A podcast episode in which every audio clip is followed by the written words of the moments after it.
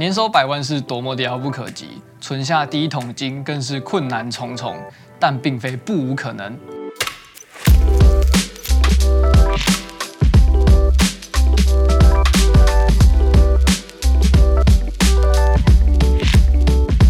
Hello，大家好，欢迎来到投资小学堂，我是你的主持人 H 编。今天想和大家分享一本书，叫做《第一次有人这样教我理财》。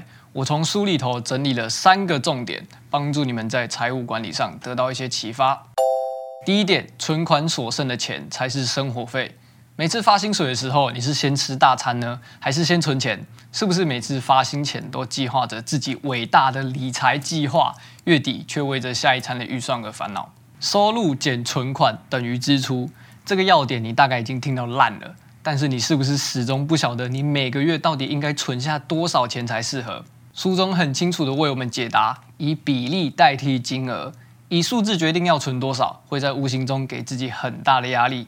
像是如果你月收入只有三万元，但你却想存一万，你的储蓄就占了你总收入的三分之一了。尤其许多人的收入不一定是固定的状况下，以数字决定存款的压力就更大了，导致容易放弃，无法继续维持存款的目标。而用比例决定每个月存款的好处在于，不管你收入多少钱，每个月就按照比例存进去。书上建议每个月的储蓄应该会是你收入的二到三成，这样既不会压缩到生活费，也比较好掌控其他的开销。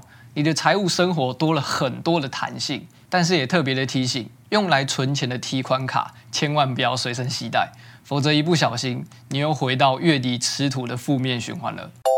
第二点，削减固定支出。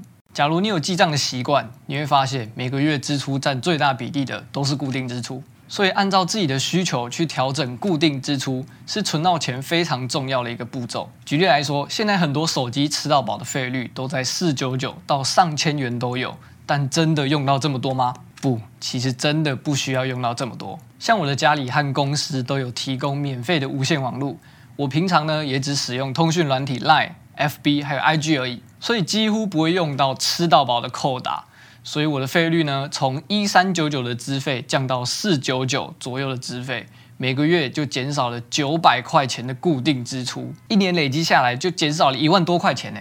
虽然我的手机资费做调整，但是手机的使用体验也没有因为我资费的改变而受到影响。趁这个机会看看你手机的流量，衡量生活中的各种需求。一定可以从这些小地方省下相当可观的费用。第三点，支出时减少浪费的比例。支出通常可以分成投资、消费还有浪费这三种方向。消费通常是指一般生活开销，浪费则是像是买了根本穿不到的衣服，或是因为压力而暴饮暴食，或是报复性的消费。那这样你没有了钱，也没有了健康。投资则是个容易一不小心就变成浪费的区块。很多人在花钱的时候，常说服自己购物是一种投资。以买衣服为例，投资的先提条件是衣服适合自己，可以强化别人对于自己的第一印象。那么这次所买的衣服确实就是投资自己。但是有时遇到特价、周年庆，不管是不是穿得到，看到标明出清或是特价就直接买了，结果一年后发现根本没有穿过。这种购物习惯就是一种浪费，不仅是对你的钱包，更是对地球造成的负担。所以在每次消费前，除了考虑价格，还要考虑自己是不是会常常用得到。否则，很多买回来却没有穿过的衣服，最后因为退流行、过气、变胖、穿不下，丢掉就太浪费了。好的，这就是我在书中整理出的三个重点，对我来说是非常非常提醒并且有帮助的。我相信每个人都想要赚大钱，但是出社会后才发现，好像不是这么一回事啊！光是缴学贷、生活费、房租、水电就很吃力了，何况有些朋友还会给孝亲费。要像父母那样，既能存到钱，在三十岁又能买车买房，还有剩，已经不是每个人都可以轻易办到的事情了。